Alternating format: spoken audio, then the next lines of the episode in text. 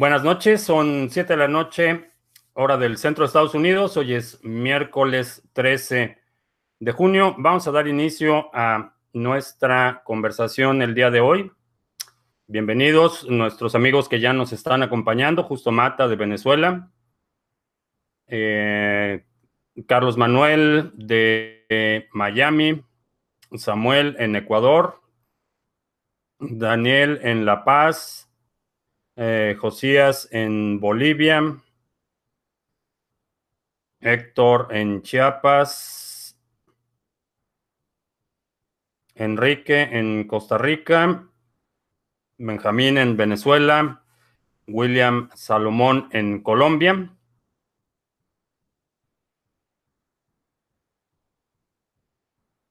Eh, Fel segundo en Pamplona, Momentum en Bogotá.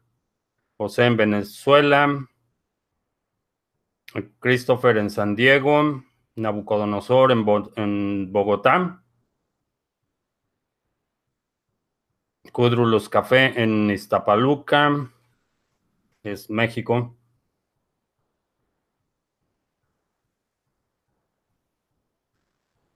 En CryptoBit en Long Beach,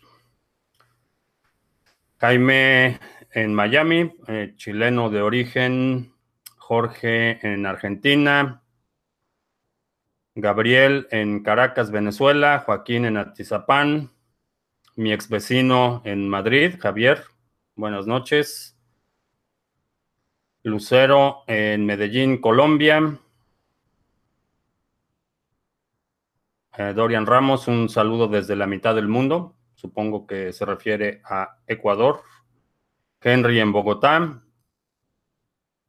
Jorge en Madrid, eh, Leo Matías en Argentina, Manuel en México, Dove Jamanca en Lima, Perú, Carlos Salinas desde las Islas Caimán. Em, fue el segundo del País Vasco. Néstor Esteves en San Juan de los Morros. Este, ni idea de dónde sea eso. Eh, Lucero Gil en Medellín. Eh, las tasas están patentadas. Eh, no, no están patentadas. Fabián Leonardo en Buenos Aires. Mario en España. que soy más famoso que Maduro en Venezuela. Espero tener por lo menos mejor reputación que él. Em, que si ya vi el documento que revela el fraude del Tether. Eh, no. No he terminado de leer el documento, estoy familiarizado con la premisa, pero por lo que he visto hasta ahora no demuestra eh, que haya habido manipulación de precios. Eh, vamos a hablar un poquito más de ese tema eh, más adelante. Edson Calderón en Bolivia, la misión Patagonia. Eh, Gabriel San Juan de los Morros está en Venezuela. Ok. Nadie de Malta. No sé si hay alguien en Malta. Mexicali.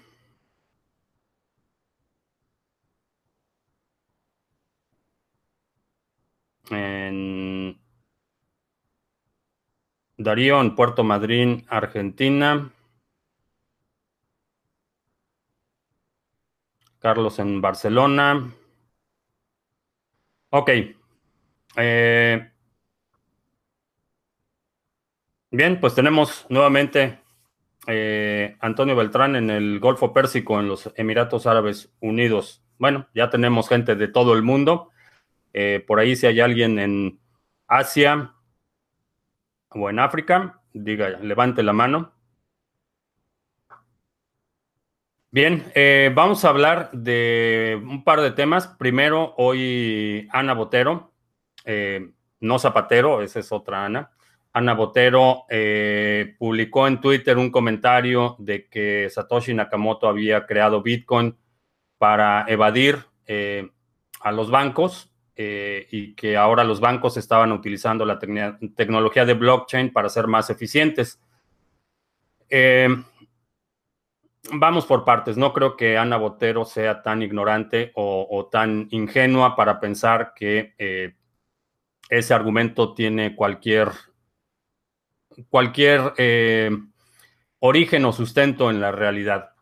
La realidad es que, lo que de lo que estamos hablando, blockchain, la cadena de bloques como arquitectura de, transferencia y almacenamiento de información no es eficiente, no está diseñada para ser eficiente, no está pensada para hacer a los bancos más eficientes y el, argumento que, van a utilizarlo para ser más eficientes, eh, que van a utilizar esta tecnología para ser más eh, eficientes, es un absurdo. La tecnología de cadena de bloques, para lo que sirve y para lo que está diseñada, es para ser segura sin intermediarios. Ese es el propósito. No es la eficiencia. Si lo que quieres es eficiencia, eh, utiliza una base de datos. Esto lo vemos con los exchanges en términos de eh, volumen de transacciones, en términos de eficiencia en la operación. Los exchanges son sumamente eficientes, pero no son seguros. Ese es el compromiso que hacemos. Utilizamos una tecnología que en términos de eficiencia es menos eficiente pero en términos de seguridad provee una seguridad más robusta. Eh, la posibilidad de hacer intercambio de valor entre dos, personas sin intermediarios es lo que da la utilidad y lo que da el, valor real a la tecnología de cadena de bloques. Eh, hay otras aplicaciones que pueden ser interesantes, pero si el propósito es la eficiencia, definitivamente eh, hay otras soluciones más eficientes. Cuando hablamos de eh, eh, diseñar un sistema de la arquitectura de una red, tenemos que tomar en consideración que cada vez que incrementamos la eficiencia, por definición disminuimos el elemento de la seguridad. No puedes tener un, en términos de, computación distribuida, no puedes tener un sistema que es sumamente descentralizado y un sistema que es eh, sumamente eficiente. Eh, el propósito de la descentralización es evitar los compromisos de seguridad, los riesgos de seguridad. Entonces, cuando, y, esto es común, veo particularmente medios especializados, muchas eh, notas, muchos artículos con un tono celebratorio cada vez que un banco dice que va a utilizar blockchain para esto o para para esto otro, o que van a investigar el uso de blockchain, o que van a eh, eh, eh, hacer un prototipo, o que van a invertir X cantidad de dinero en la investigación de la cadena de bloques. en mi opinión, es un es dinero gastado porque lo que hace útil esta tecnología, lo que hace tan robusta y lo que, lo que estamos viendo en, en una aplicación real en este momento es esa posibilidad de tener una transacción entre dos partes que no se conocen sin necesidad de un intermediario. Ese es, realmente para lo que sirve. Eh, lo estamos viendo en el caso de Venezuela, a pesar de que ahorita los mercados están sumamente deprimidos contra prácticamente todas las monedas. Vemos el eh, eh, Bitcoin euro, Bitcoin yuan, Bitcoin peso mexicano, Bitcoin dólar canadiense, euro todos están eh, con pérdidas considerables y las pérdidas en, bolívares han sido marginales. El precio de Bitcoin en Venezuela no se está moviendo al mismo ritmo que se está moviendo en economías más estables. Esto para mí es evidencia de que Bitcoin está cumpliendo con ese propósito fundamental de proporcionar una alternativa segura sin la necesidad de esa intermediación. ¿Por qué no está bajando tanto el precio en Venezuela? Porque la gente está utilizándolo como, como, como está diseñado. Es para hacer intercambio entre personas. Cuando la, bancos, instituciones, gobiernos hablan de utilizar la tecnología de, blockchain, es una versión eh, domesticada. Eh, no, puedes, no puedes tener un sistema que es resistente a censura cuando tienes un sensor que controla esa tecnología. Y eso es lo que hacen los bancos. El modelo de los bancos es, eh, yo como institución voy a dar esa certidumbre para que dos partes que no se conocen, dos individuos o dos entidades que no se conocen, puedan establecer una transacción eh, eh, con cierto grado de confianza. Eso es lo que hace un banco.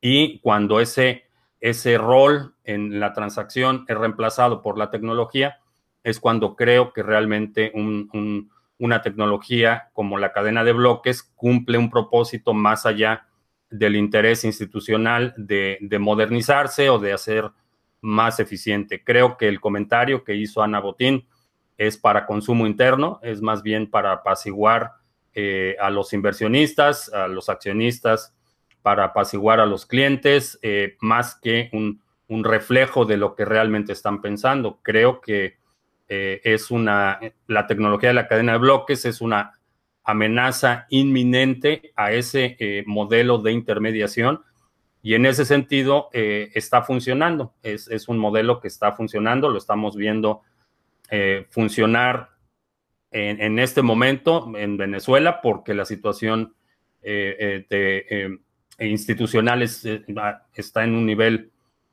crítico, sumamente alarmante, pero en ese espectro de, adopción y de, confianza institucional, estamos que Venezuela está en el extremo donde no hay confianza institucional, donde las instituciones están, han sido erosionadas, la confianza está erosionada y la gente está recurriendo a un sistema que les permite transaccionar sin ese intermediario. En otras economías vamos a ver adopción acelerada, lo estamos viendo en Argentina. Eh, el precio del, particularmente contra el dólar, el peso argentino sigue perdiendo terreno, sigue perdiendo terreno contra el dólar y estamos viendo que la gente está moviéndose a este tipo de tecnología. Entonces, eh, para resumir este punto, creo que eh, es, eh, no solo innecesario, sino creo que es un poco incongruente que los medios celebren este tipo de declaraciones cuando un, entendimiento básico de la tecnología te, diría o te dirigiría en, en el sentido de que justamente el propósito es que no se necesiten a los bancos. Eh, cuando los bancos quieren domesticar la cadena de bloques y oímos cosas como eh, eh, Bitcoin no, pero blockchain sí, realmente es, un, es más marketing que, una estrategia real. estamos viendo una, una, una, guerra asimétrica en la que organismos o instituciones centralizadas con funcionamientos verticales no pueden competir contra una, eh, eh, una idea, contra una tecnología cuyo punto fuerte, cuyo punto más robusto es que es descentralizada, que permite la participación voluntaria, la participación eh, abierta a cualquiera que quiera utilizar la, la, tecnología. Y en ese sentido, creo que en el largo plazo los bancos van a van a salir perdiendo. No digo que los bancos vayan a desaparecer, siempre habrá un, espacio para gente que, no quiera, que no entienda, que prefiera utilizar el modelo de intermediación, pero para quienes preferimos no utilizarlo, tenemos esta alternativa. Eh, bien, vamos a, El siguiente punto que quería platicar es lo que comentaba eh, uno de los eh, suscriptores sobre el estudio que hizo la Universidad de Texas en Austin sobre la manipulación del precio de Bitcoin utilizando el Tether y la plataforma de Bitfinex. No he terminado de leer el estudio, es un estudio bastante, eh, bastante largo, lo publicaron apenas hoy, eh, pero los análisis eh, preliminares que, he estado viendo parece indicar que lo único que demuestra realmente el estudio es que el Tether eh, fue utilizado para lo que fue creado. Eh, cada vez que alguien hace un depósito en dólares, eh, por ejemplo en Bitfinex, recibe ese equivalente en Tether y ese Tether es el que utiliza para hacer las transacciones. En ese sentido, y asumiendo que, el estudio no revele alguna evidencia de que Bitfinex emitió más Tether de los depósitos que recibió o de que ah, hubo una emisión acelerada sin el sustento de los depósitos en, la moneda equivalente, eh, me parecería que, lo que demuestra realmente ese estudio es que el Tether sirve para lo que fue creado. Eh, la única forma en la que el Tether hubiera podido eh, ser utilizado para manipular el precio es si Bitfinex hubiera emitido, repito, una cantidad mayor de lo que tenía en depósitos. Bitfinex es una institución que, está supervisada, eh, eh, está regulada, entonces creo que en términos, sería un fraude si, si Bitfinex hubiera entrado en eso, independientemente de la tecnología o del vehículo que utilizara para, para hacerlo, sería, sería constituir, constituiría un, fraude y, vamos a ver si este estudio realmente demuestra que hubo eh, manipulación de precio. Lo que he leído hasta ahora, los comentarios preliminares, es que eh, simplemente describe la funcionalidad del Tether, que es proporcionar esta liquidez a los mercados, eh, facilitar la transferencia, el arbitraje entre intercambios, el movimiento de dinero de un exchange a otro, sin la necesidad de tener que estar pasando constantemente de Bitcoin a fiat o al revés.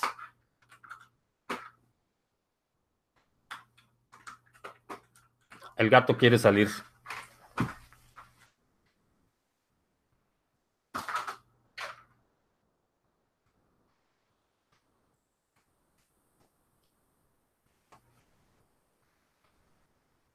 Eh, ¿Quién está velando para que no se manipule o existan fraudes? Hay muchas instituciones, hay mucha gente, eh, economistas, grupos independientes observando eh, todos los movimientos. Eh, no hay una entidad central por la misma naturaleza de los activos. Hay algunas autoridades financieras en Europa, depende de la legislación, de la jurisdicción de cada exchange. Entonces, no hay una sola entidad que esté vigilando todo, porque no hay una sola entidad que esté operando.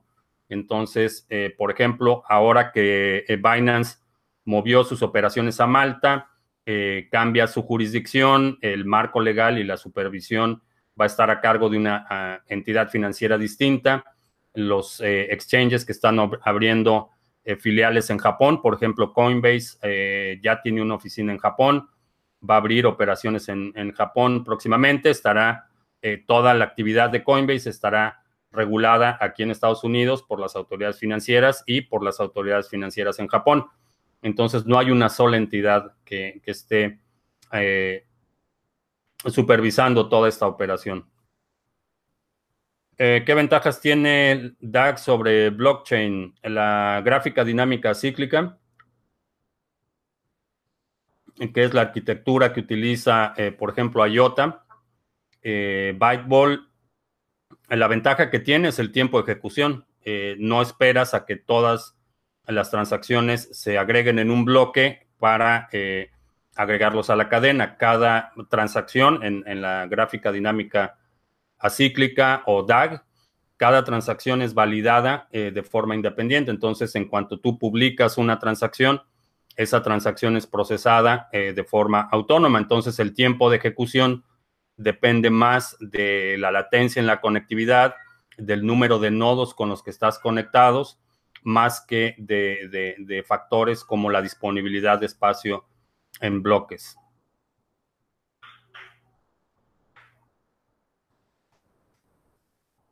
Eh, ¿En qué opinión tengo de Bitcoin y por qué nunca hablo de Bitcoin?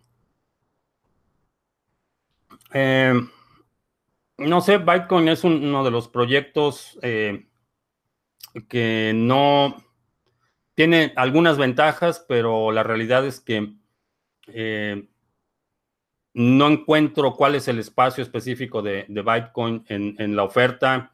No, no, tiene una ventaja competitiva clara sobre otros proyectos. Eh, es estable. es uno de los proyectos, si no mal recuerdo, que tienen más tiempo en el mercado, pero de ahí en fuera Bitcoin tiene algunas ventajas, es un proyecto, no es un proyecto que vea con malos ojos, pero no hay, no hay una ventaja definitiva que, eh, que vea.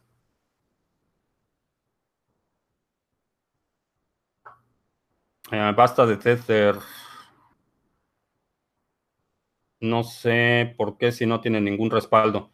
El Tether eh, tiene respaldo. Lo que el problema con Tether y, una de las razones por las que no recomiendo tener Tether como reserva es porque no está auditado. No sabemos si realmente la corporación Tether está emitiendo Tethers al mismo ritmo que está recibiendo los depósitos. Esa parte ha sido muy oscura, entonces eh, eh, no me da eh, mucha confianza. Saludos, Ecuador. ¿Hasta dónde creo que va a caer Bitcoin? No lo sé. rompió el nivel de resistencia de 7200. el, siguiente, el siguiente nivel es ah, en el rango de los 6000. si vuelve a romper ese, puede que baje hasta 5000, no lo sé. Eh, sin embargo, eh, el movimiento eh, alcista va a ser igualmente, va a ser mucho más rápido de lo que vimos. Esta, esta baja ha sido muy prolongada, el movimiento hacia arriba va a ser mucho más rápido y creo que sigo creyendo que vamos a ver nuevos máximos históricos este año y sigo creyendo que antes de que termine este mes vamos a ver ganancias eh, moderadas, pero algunas, vamos a empezar a ver algunas ganancias.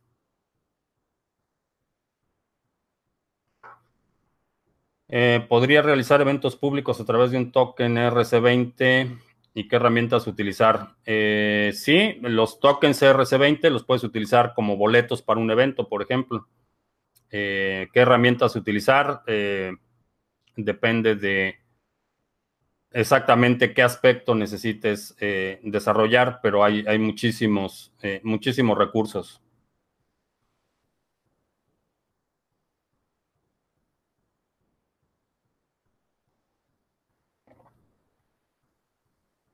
Eh, si compro y almaceno unos 5000 ADA, creo que, que sí creo que sería rico para inicios del 2019.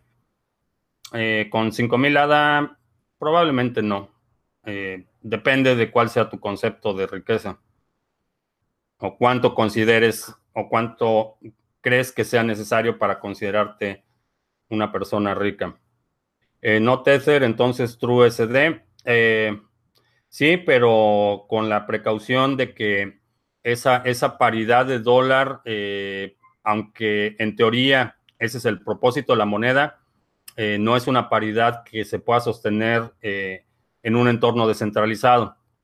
Necesitas, la única forma de mantener la paridad de, un instrumento es eh, con controles cambiarios, restringiendo el suministro y, controlando la, emisión. Es, lo que hacen los bancos centrales.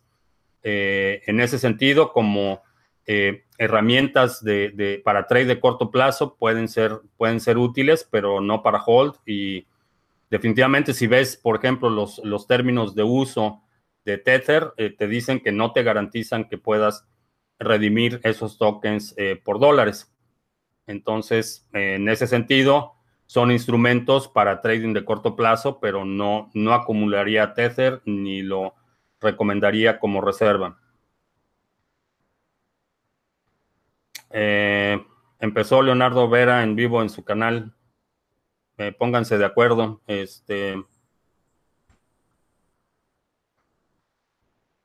no puedo, no puedo controlar ni a mis gatos. Eh, eh,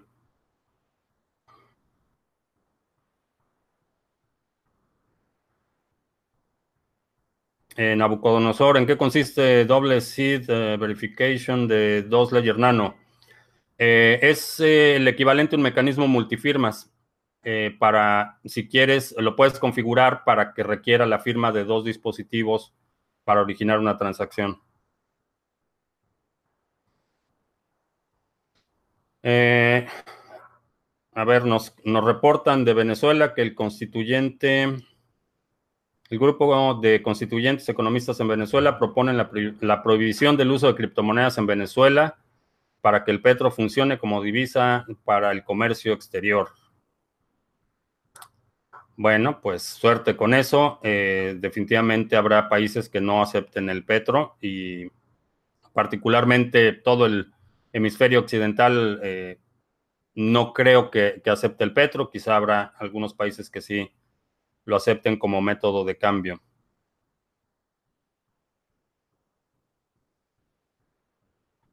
Em, En mi opinión de que en Estados Unidos Bitcoin se podría adoptar como medio de pago oficial.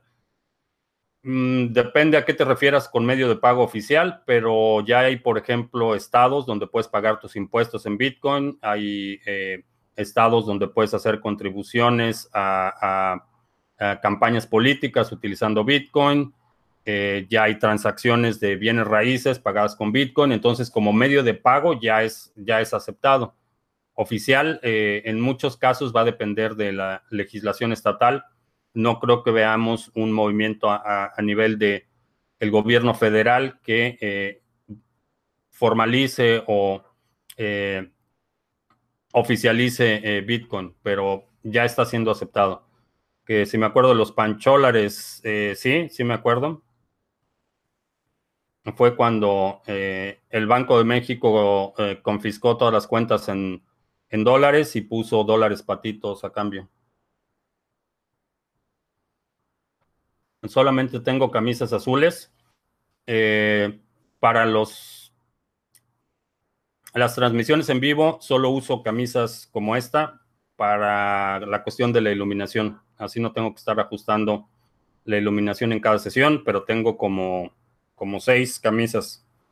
En, me parece que en Twitter o en Instagram publiqué una foto de todas mis camisas azules y esta es eh, azul como más clarito.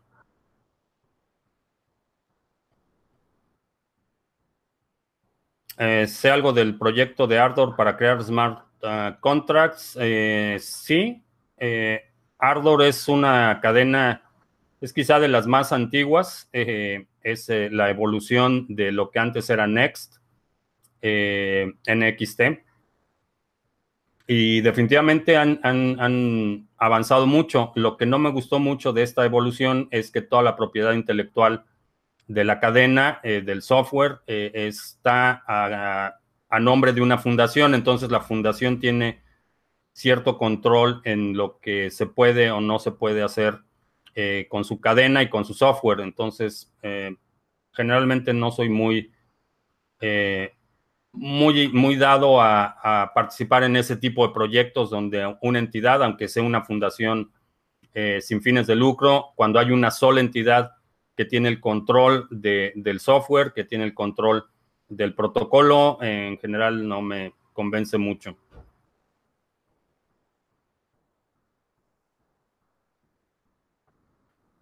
Eh, la única manera de sacar dinero a fiat de Bitcoin es Coinbase. Eh, no, hay varias, varias alternativas. Eh, lo puedes transferir a HODL HODL y hacer una transacción privada. Hay muchas formas de, sacar dinero fiat a fiat de Bitcoin, cosa que en, en este momento no recomendaría. ¿Cuál es mi opinión sobre la moneda de Binance? Creo que es buena inversión. Creo que tener Binance eh, Coin en tu portafolio es una buena idea. El roadmap de Cardano sacaron como un mapa virtual de proyecto. ¿Puedo explicar más de eso? Eh, eh, quizá eso lo dejemos para el especial de desarrolladores porque el, proyecto de Cardano es... necesitas un, un nivel técnico mínimo para, para ese tipo de detalles.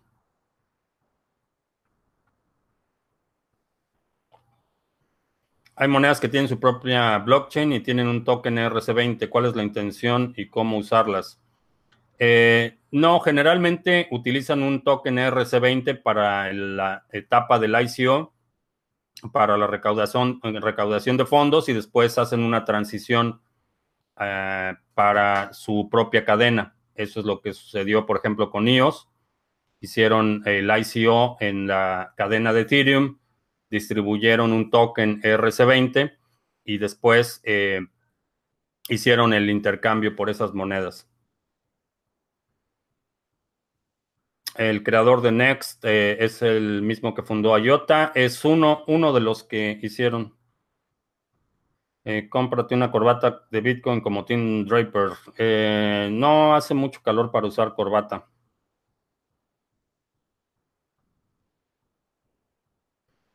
¿Por qué será que en Ecuador no tenemos conferencias o charlas sobre blockchain o criptomonedas? Pues organízalas. Este es un espacio en el que si tienes la iniciativa y ves una necesidad, adelante, no necesitas permiso de nadie. ¿Qué es el protocolo SHA-256 y por qué la NSA lo creó antes de salir el Bitcoin? Eh, SHA-256 no es un protocolo, es un estándar de encripción. Eh, es un algoritmo que se utiliza para encriptar. Eh, nada más. Lo utiliza Bitcoin, pero, pero Bitcoin no depende de ese algoritmo de, encripción. Eventualmente, mientras eh, todos los algoritmos de, de, encripción tienen un ciclo de vida útil, aproximadamente 25 años mientras eh, más evoluciona en la capacidad de cómputo, eh, más vulnerables se vuelven estos algoritmos de, encripción. Entonces tienen un ciclo de vida útil de la misma forma que, por ejemplo, un antivirus eh, tiene un ciclo de vida útil, de la misma forma que un candado o una cerradura tiene un ciclo de vida útil. mientras la, tecnología avanza, se vuelven más vulnerables, entonces los, los algoritmos se reemplazan. Eh, eventualmente llegaremos a un punto en el que el protocolo de Bitcoin reemplace eh, el estándar eh, SHA-256 por otra cosa. la otra cuestión es que no fue creado por la NSA. La NSA es una entidad un, poco más reciente de, creación. el, el, algoritmo SHA-256 fue creado eh, por un eh, consorcio que se llama RSA. Eh, ¿Para qué se puede utilizar Potcoin? Para, para comprar marihuana, supongo.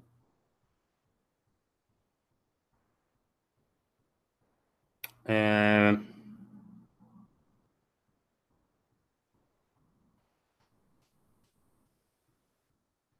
¿Cómo verás Ontology después de su lanzamiento a finales de mes? Eh, no he terminado de revisar la documentación de Ontology, pero creo que va a ser, va a ser positivo.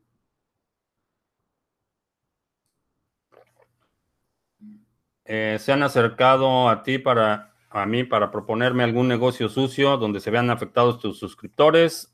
sí, todos los días recibo correos ofreciéndome cualquier cantidad de cosas. Eh, ¿Qué aplicación puedo utilizar para cobrar en criptos y cuál es el, mejor token para pagos rápidos?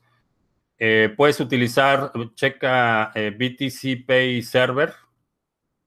Es una aplicación que conectas a tu propio nodo y te permite recibir pagos en distintas monedas. Eh, que si el origen de mi apellido es vasco, sí.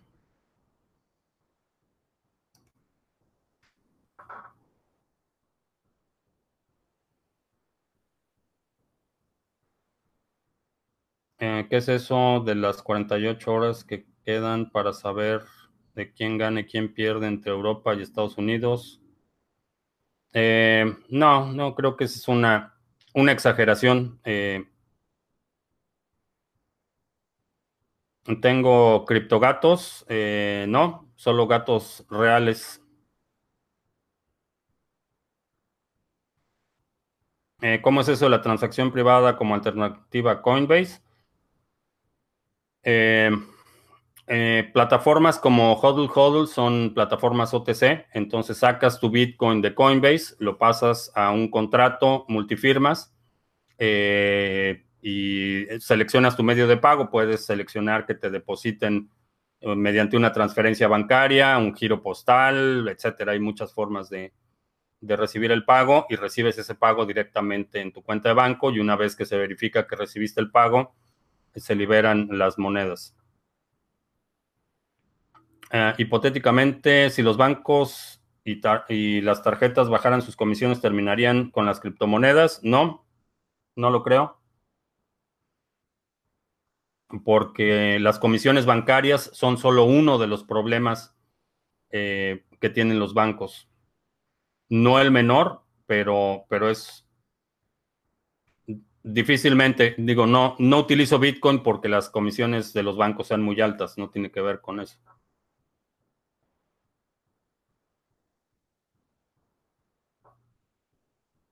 Eh, ¿Qué opino de Salt? Eh, Salt Lending es un buen proyecto. Participamos en el ICO el año pasado. Creo que resuelve uno de los tres problemas o, de las tres eh, condiciones que, que se requiere para reemplazar a los bancos. tenemos la parte de custodia y transferencias, que eso lo puedes hacer de forma independiente, pero la parte de crédito que ofrecen los bancos, creo que es un un sector que tiene mucho potencial en el sector y Salt Lending es de los primeros que lanzó este modelo en el que puedes uh, utilizar eh, tus criptomonedas como colateral para un préstamo en dólares y me parece que ya, ya lanzaron la parte en euros, no estoy seguro.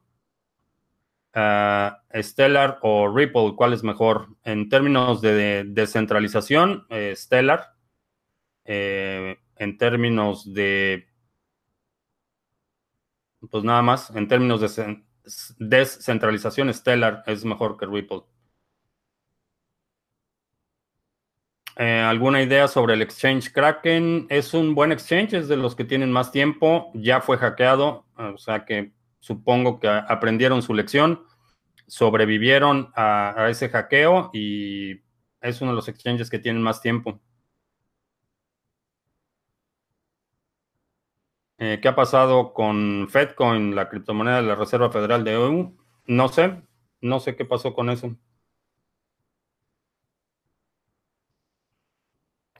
Mi predicción de México-Alemania. Eh, no sé. Eh, de hecho, me, mandaron un correo. Varios youtubers están organizando ahí un, un evento que tiene que ver con el Mundial, pero la verdad es que no veo fútbol. Desafortunadamente, la estadística dice que entre México y, Alemania va a ganar Alemania. Eh, me gusta el exchange eh, KuCoin, es confiable, es confiable de la misma forma que son confiables todos los exchanges, eh, son como baños públicos, vas a hacer lo que tienes que hacer y te sales no son lugares para socializar, no son lugares para estacionarse. Es un riesgo de seguridad cada vez que tienes fondos en un exchange, estás poniendo esos fondos a riesgo.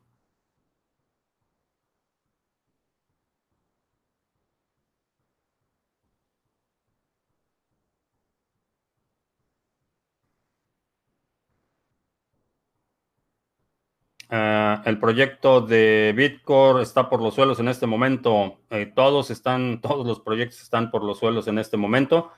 Lo que creo es que eh, va a ser, va a ser una, una limpia. Va a haber algunos que se levanten y otros que se mantengan abajo.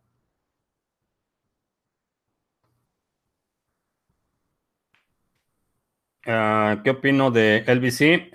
Library Credits si te refieres a ese token, es interesante el proyecto, pero la verdad es que están, bastante lentos en la parte de migración de canales de YouTube. Eh, el proceso para eh, pasar todos los videos, hacer la migración del canal a Library en abril, a principios de abril, y es la fecha que todavía no, no, no he podido hacer la transición porque algo tienen que hacer ellos manualmente. Eh, ¿Cómo funcionan los faucets? Eh, los faucets son lugares que regalan eh, alguna criptomoneda. Generalmente están fondeados por quienes quieren promover la adopción. no sé exactamente cuál cantidad de Bitcoin haya en faucets. No hay realmente una forma de saberlo. y no creo que muevan tantos Bitcoins. pero no hay, no hay forma de, de saberlo.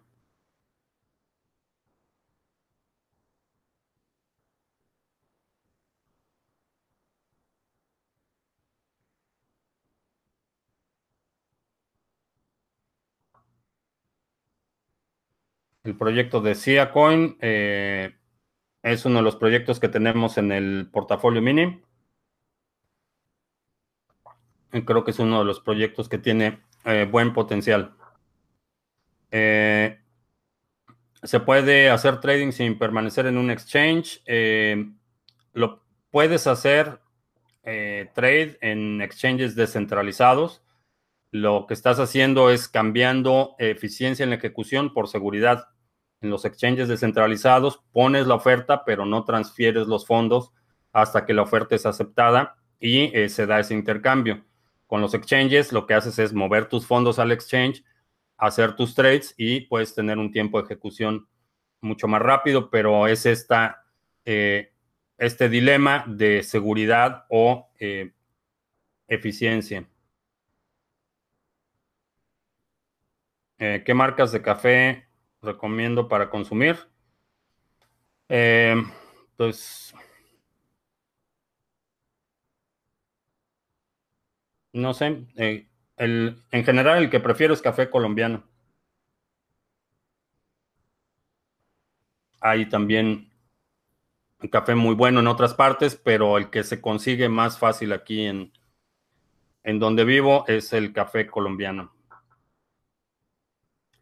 Eh, Leonardo me envió un correo sobre el desafío mundialista cripto youtuber. Eh, Sí, vi el correo. Eh, no sé nada de fútbol, no sigo el fútbol, pero públicamente hago mi compromiso de participar en el proyecto.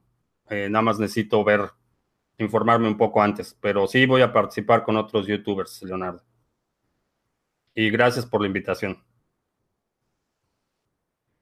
Ah, y a propósito de eventos, eh, un suscriptor me dio la excelente idea de rifar libros. Eh, voy a rifar cinco libros entre los suscriptores.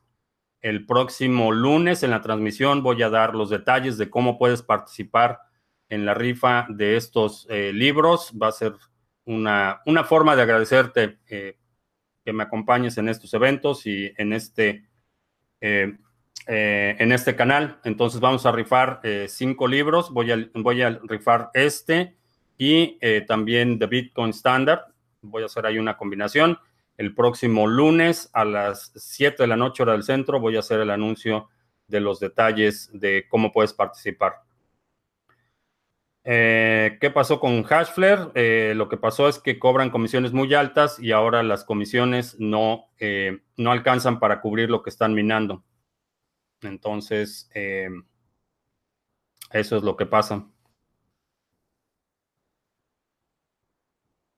Eh, ¿Cuándo voy a Argentina?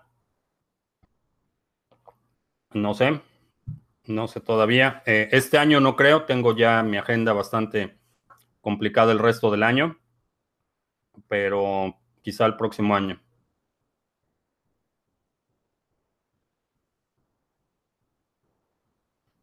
Eh, ¿Qué opino de la estrategia de Bitcoin Gold acerca de modificar su algoritmo para evitar el asunto de los ASICs? Fue algo que no es exclusivo de Bitcoin Gold. El propósito de Bitcoin Gold era justamente ese. Esa fue la razón por la que se dio ese hard fork en primer lugar. No es el único que lo ha hecho y, me parece razonable. Me parece razonable.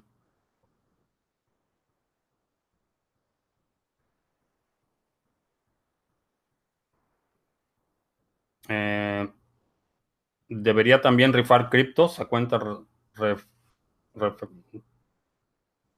referenciadas. Eh, no, eso de dar criptos, eh, prefiero darles libros. Hago trading a corto plazo. Eh, no mucho, pero sí, cuando veo que hay oportunidades de entrada, sí. ¿Se puede seguir confiando en una moneda que ha caído más de un 90%? Creo que no. Eh, si crees que no, pues no, pero yo creo que Bitcore tiene, tiene buen potencial.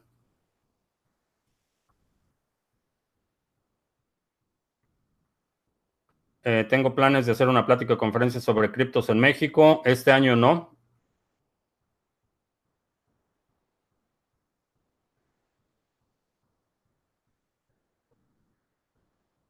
Eh, ¿Cuál es la innovación de Hashgraph? Eh, ninguna, simplemente cambiaron el nombre de prueba de participación delegada por eh, votas, no sé cómo sería la traducción, pero le llaman proxy, que no es otra cosa que prueba de participación delegada. Hashgraph, el problema que el problema que vi cuando leí el, white paper es, entre otras cosas, que está sumamente centralizado, que es una caja negra, van a, eh, lanzar eh, la plataforma, pero no ves exactamente qué es lo que está pasando. Eh, tienen muchas restricciones en cuanto al uso del software y definitivamente es un proyecto que, en mi opinión, es en, términos de centralización y concentración de, poder en una red está peor que Ripple.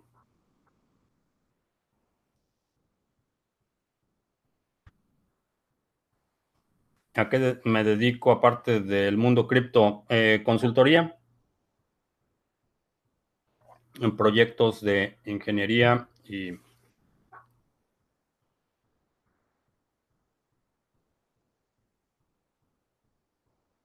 voy a ganar el reto mundialista. Este, pues no sé. Necesito pensar si hacer una encuesta o hacer alguna mecánica para que los suscriptores que saben de fútbol me ayuden a determinar eso.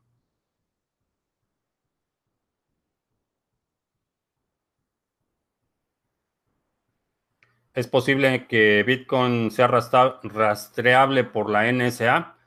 Eh, es rastreable por cualquier persona. Puedes ir un explorador de bloques, poner una dirección y saber exactamente cuánto tiene, cuántas transacciones recibió, de quién recibió. No hay ningún secreto en, las transacciones en Bitcoin.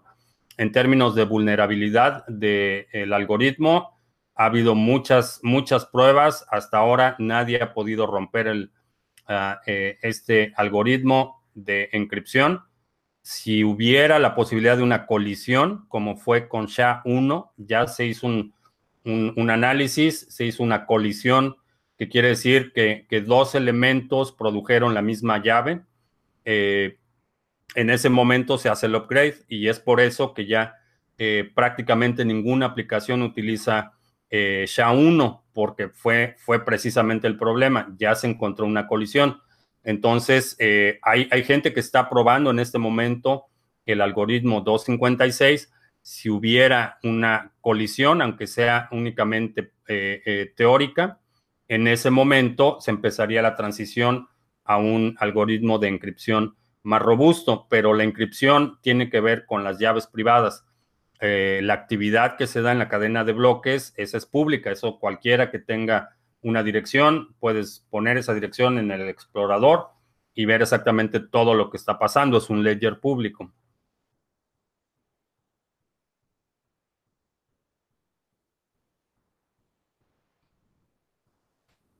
Eh, que sí, ¿por qué creo que Byteball no se le ha dado la relevancia ya que es un DAG con smart contracts? Eh, no sé, eh, eh, tiene que ver con la adopción. Eh, es básicamente, básicamente eso. ¿Quién no le ha dado relevancia? Hay, por ejemplo, medios especializados de criptomonedas que no hablan mucho de, algunos proyectos por cuestiones políticas, por intereses, pero, pero nada más, depende, depende a quién, a quién te refieras con eso de que no se le ha dado o quién no le ha dado. Eh, hay algunos medios, eh, por ejemplo, particularmente Coindesk, que es, muy reacio a hablar de, este tipo de proyectos que no sean de, eh, cadena de bloques por cuestiones de interés. Si los mineros en China pasan el 51% de la red de Bitcoin, ¿podrían aumentar la cantidad de 21 millones de monedas a más? Sí, es posible, es un ataque del 51%, podrían cambiar los términos del protocolo, sin embargo, eso sería válido únicamente para la red que ellos sigan. El, resto de la red que se mantiene con las reglas del consenso mantendrían Bitcoin. Lo que sucedería es que ese 51% de mineros en China estarían minando otra cosa, estarían creando otra cadena, la cadena de Bitcoin, y quienes mantengan las reglas del protocolo, las reglas del consenso, van a seguir en la cadena de Bitcoin. Eh, ¿Por qué tomo café tan tarde? Mm. Depende a qué te refieras con tarde.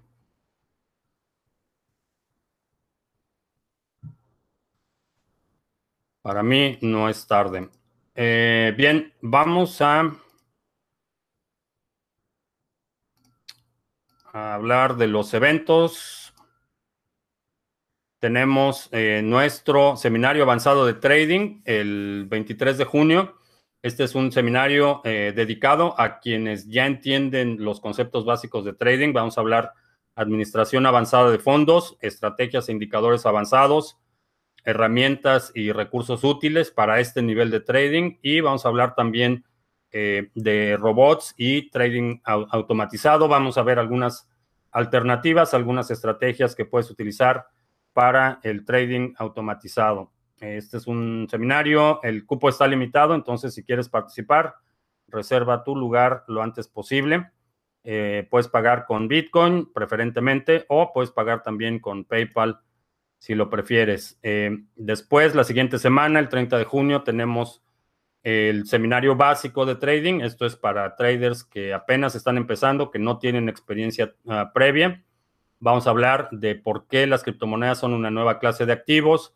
Vamos a hablar de análisis fundamental, herramientas y recursos útiles y también las estrategias, indicadores con una metodología que puedes seguir para eh, empezar a hacer trading de forma disciplinada, consistente y eh, metódica. Eh, este también es un evento con cupo limitado. Si no puedes participar en el eh, evento en vivo, puedes tener acceso a la grabación. Es un poquito más barato a la grabación. por ahora solo recibimos pago en Bitcoin, perdón, en PayPal para la grabación.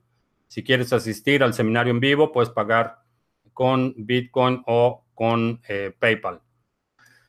En eventos, el 14 de julio voy a estar participando en el evento Bit Block Boom. Eh, voy a estar compartiendo el escenario con eh, eh, speakers bastante reconocidos, personajes muy influyentes en el sector de Bitcoin y las criptomonedas. Va a estar Pierre Rochard, Seyfidian Amus, Michael Goldstein y Tour de Mister, entre otros. Yo voy a estar hablando la adopción de criptomonedas en América Latina. Esto es el 14 de julio. El, del 14 al 16 de septiembre tenemos un evento bastante grande en el Centro de Convenciones de Dallas. Es un evento, va a estar eh, Tim Draper, va a estar eh, Randy Zuckerberg, van a estar eh, speakers de primer nivel y vamos a tener también un pabellón hispano y un código de descuento en la descripción para que puedas obtener un boleto a precio especial. Esto es del 14 al 16 de septiembre, después del 3, 10 al 13 de octubre, eh, Future of Blockchain. Aquí también voy a estar hablando sobre la adopción de criptomonedas en América Latina. Eh, tenemos aquí también speakers de muy alto nivel. Eh,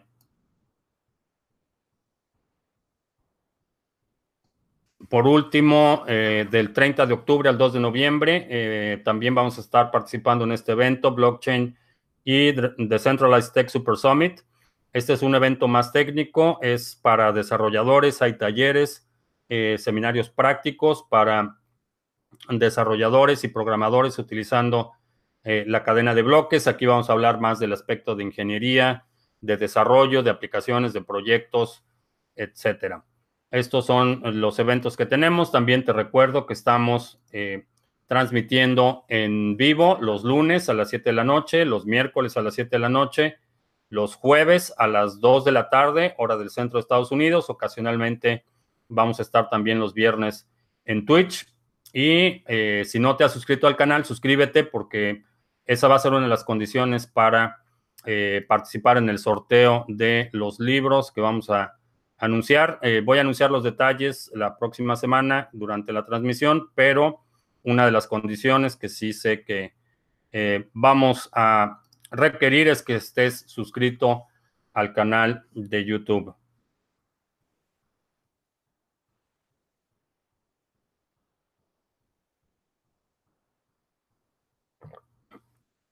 Mm, ok.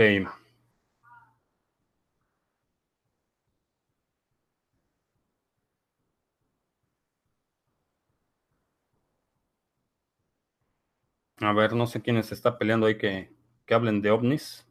Creador de sueños, verdades y conspiraciones, que mejor hable, hable de ovnis.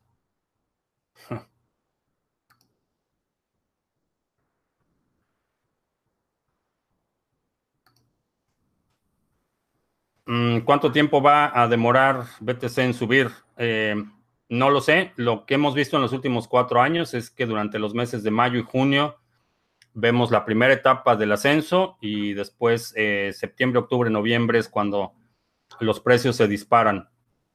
Ese es el, eh, el patrón que hemos visto en los últimos cuatro años. Eso es lo que me hace pensar que este año sucederá un movimiento similar pero no te sé decir. Eh, novedades en, materia de proof of stake. Eh, no hay todavía muchas novedades. Eh, no he visto ninguna implementación robusta.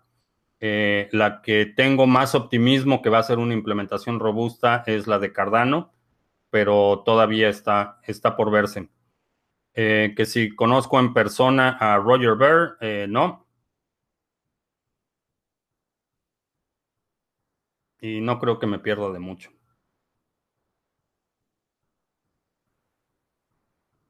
Eh, un tutorial en Ledger Nano para meter monedas y tokens RC20. ok. Voy a preparar un tutorial.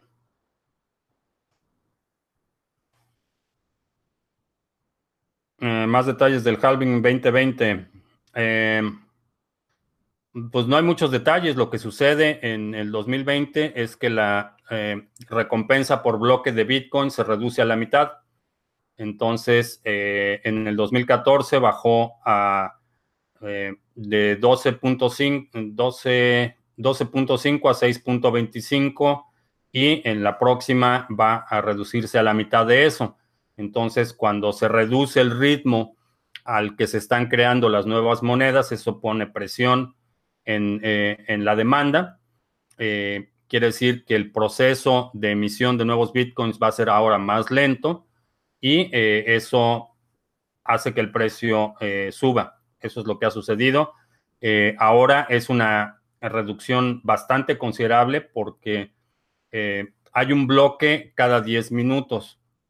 Entonces, si haces la suma, cuántos bitcoins se están creando por día, bueno, multiplica eh, las, las 24 horas entre 10 minutos y lo multiplicas por el número de bitcoin que se están creando, el ritmo de emisión baja considerablemente. No es una, no es una emisión, no es una reducción sin consecuencias, es una reducción muy considerable. el, número de bitcoins que se crean cada día se reduce a la mitad. Eh, es por eso que los precios suben. Eh, ahora, depende también, eh, no sucede en todas las monedas, en la mayoría sucede cuando hay una reducción en la recompensa, tiende a haber presión a la alza, pero depende también de otros factores como el suministro, el circulante y la emisión total.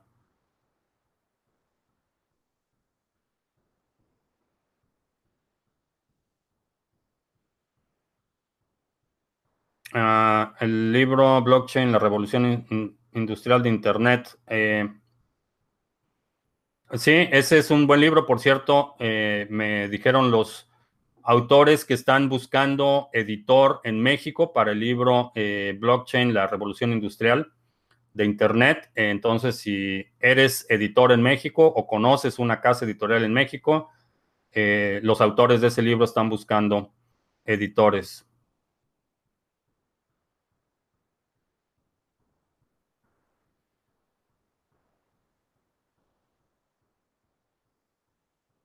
El equipo de ETC mandó al, diablo POS y se quedará en Proof of Work. Eh, sí. Bueno, de hecho, Ethereum Classic nunca, nunca consideró la transición a Proof of Stake eh, después del hard fork.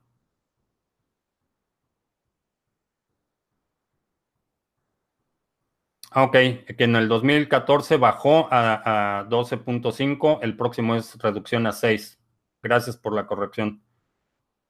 Entonces, eh, la recompensa por bloque ahorita es de 12.5 y baja a, 6.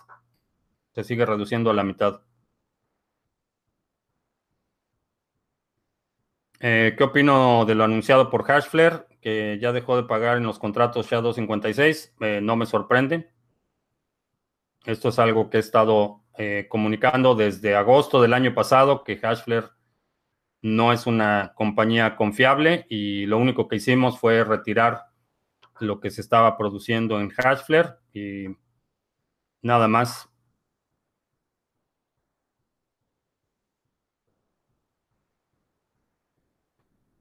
Uh, Pilar saca su wallet en un mes, eh, sí, va a ser, va a ser un, va a ser interesante.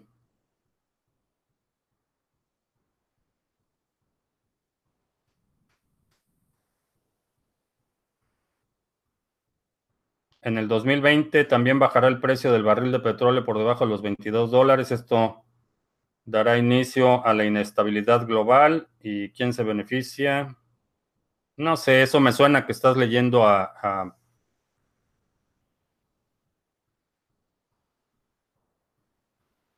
a, Cliff High.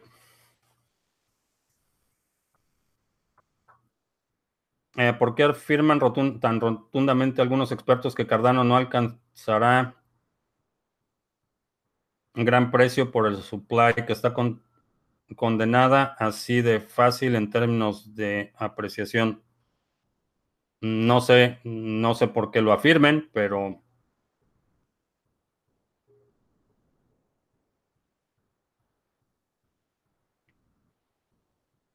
Está bien agarrar contrato con Genesis Mining ahora que han anunciado que van a estar disponibles pronto. Sí, bueno, no sé cuál sea tu situación, pero yo sí voy a poner una buena cantidad en Genesis Mining.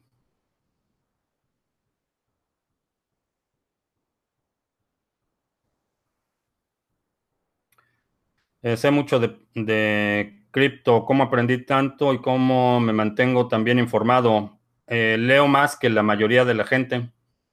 Eh, me ayuda el hecho de que soy ingeniero en sistemas y entiendo la parte de la tecnología, pero leo mucho.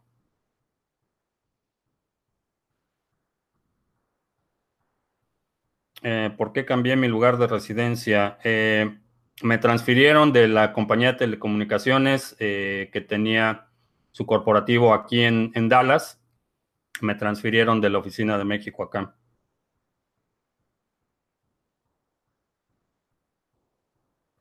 Eh, no creo que están sobrevalorando la tecnología aplicada a muchos sectores, eh, por ejemplo, telecomunicaciones. Mm, no sé, es, una generalización. Eh, hay algunos sectores en los que creo que sí está sobrevalorada, pero hay aplicaciones específicas que creo que está subvaluada. El precio del petróleo bajará principalmente por la convergencia tecnológica. La energía solar será el rey en 10 años.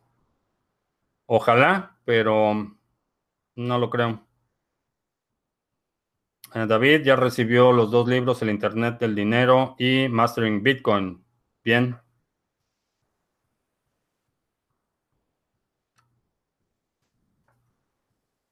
Bien, pues ya se nos acabó el café. Vamos a ver si hay alguna pregunta más.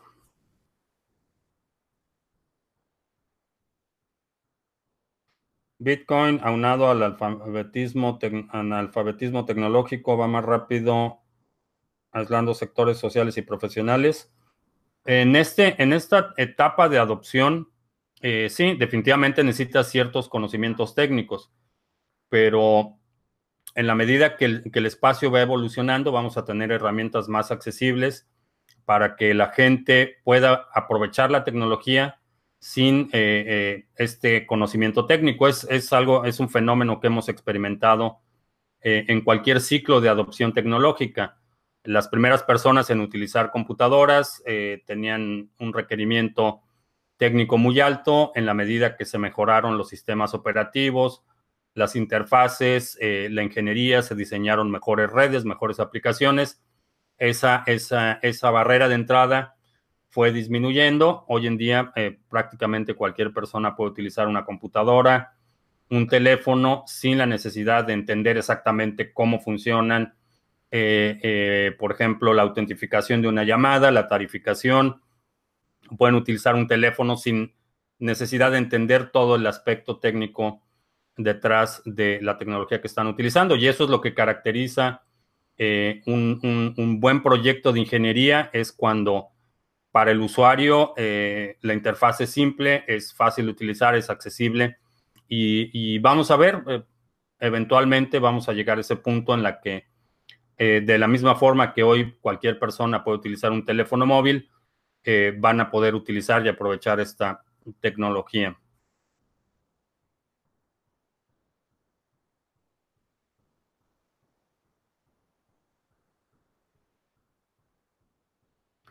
Eh, ¿Qué hacer con esta caída de BTC? ¿Vender, comprar o no mirar el precio? Eh, en mercados como este, a menos que necesites vender, no te recomendaría vender. Eh, digo, si se descompone el coche, hay una emergencia, necesitas dinero de forma urgente, pues vendes y, y ya. Pero si no necesitas vender, si has estado escuchando lo que hemos estado hablando en el canal, de únicamente poner dinero que es capital de riesgo, eh, tener previsiones, tener una reserva, eh, un fondo de emergencias, tener esa parte cubierta. Si no necesitas vender en este momento, mi recomendación sería no vender.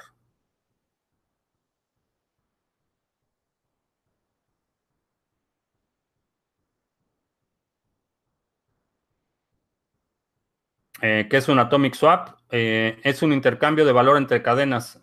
cambias sin un intermediario, transfieres eh, valor de Bitcoin a la cadena de Litecoin o al revés. Son intercambios entre cadenas eh, sin intermediarios.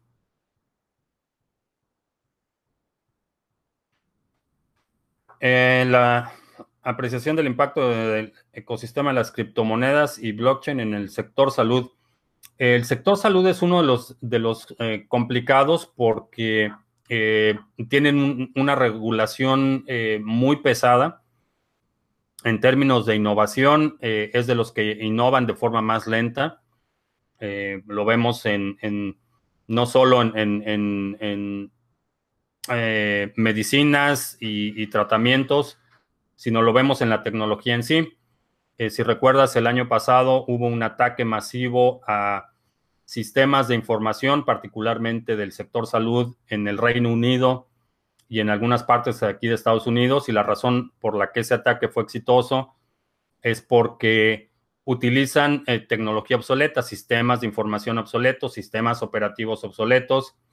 Eh, aquí en Estados Unidos, por ejemplo, los hospitales, todas las aplicaciones que utilizan necesitan estar aprobadas eh, por la FDA entonces, si quieres, por ejemplo, hacer un proyecto basado en blockchain, ese proyecto vas a tener la, aprobación de la eh, FDA para uso clínico a lo mejor en cuatro o cinco años. Entonces, ese es un, uno de los, perdón, uno de los sectores en los que creo que hay la carga regulatoria y, la inercia de la industria en sí, creo que va a ser uno de los más complicados para eh, el sector de la, de la cadena de bloques, porque el, el centro de la distribución de servicios de salud eh, recae mucho en el conocimiento de la persona. Es decir, eh, ah, puede reemplazar un banquero con una transacción en blockchain, pero un doctor, eh, la situación es distinta. la autoridad del doctor está basado no solo en su título, sino en su conocimiento. Entonces, el sector salud, en mi opinión, es de los más, de los más complicados. También hay mucha es inherentemente un, fenómeno con jurisdicción limitada. Entonces, si tienes una solución que va a servir al sector salud en Estados Unidos, difícilmente vas a poder utilizar la misma solución en el sector salud en otros países con requerimientos legales distintos, con esquemas distintos y variaciones mínimas de un marco legal a otro en términos de tecnología tienen implicaciones enormes. Eh, creo que el sector salud es de los más complicados.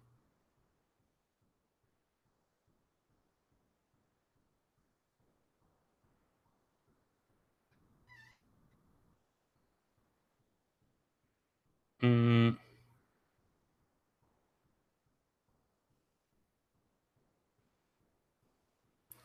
¿En qué momento pienso que se va a establecer la venta de objetos por criptomonedas fuera de la Deep Web?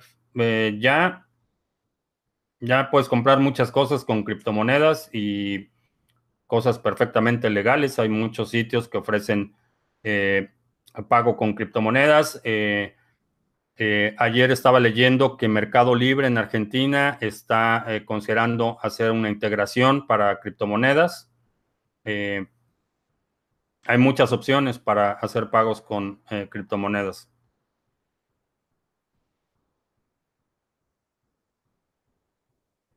Eh, que si creo que la caída de Italia puede desestabilizar el resto de los países de la Unión Europea, definitivamente sí. ¿En qué medida afectará la zona del euro y el euro en sí? Eh, ya lo vimos eh, en, me parece que fue hace dos años eh, con la crisis en Grecia. la crisis italiana puede tener un efecto similar con la, el, agravante que la disponibilidad de recursos para, para sostener artificialmente otra economía es limitada. uno de los principales bancos en Alemania, el Deutsche Bank, está en serios problemas, entonces creo que eh, en esta ocasión el rescate de Italia no va a ser tan, tan fácil como fue, y fácil, relativamente fácil como fue el de Grecia. Eh, creo que va a, haber, va a haber problemas y es parte de, del entorno de incertidumbre e inestabilidad eh, global que estamos viviendo en este momento.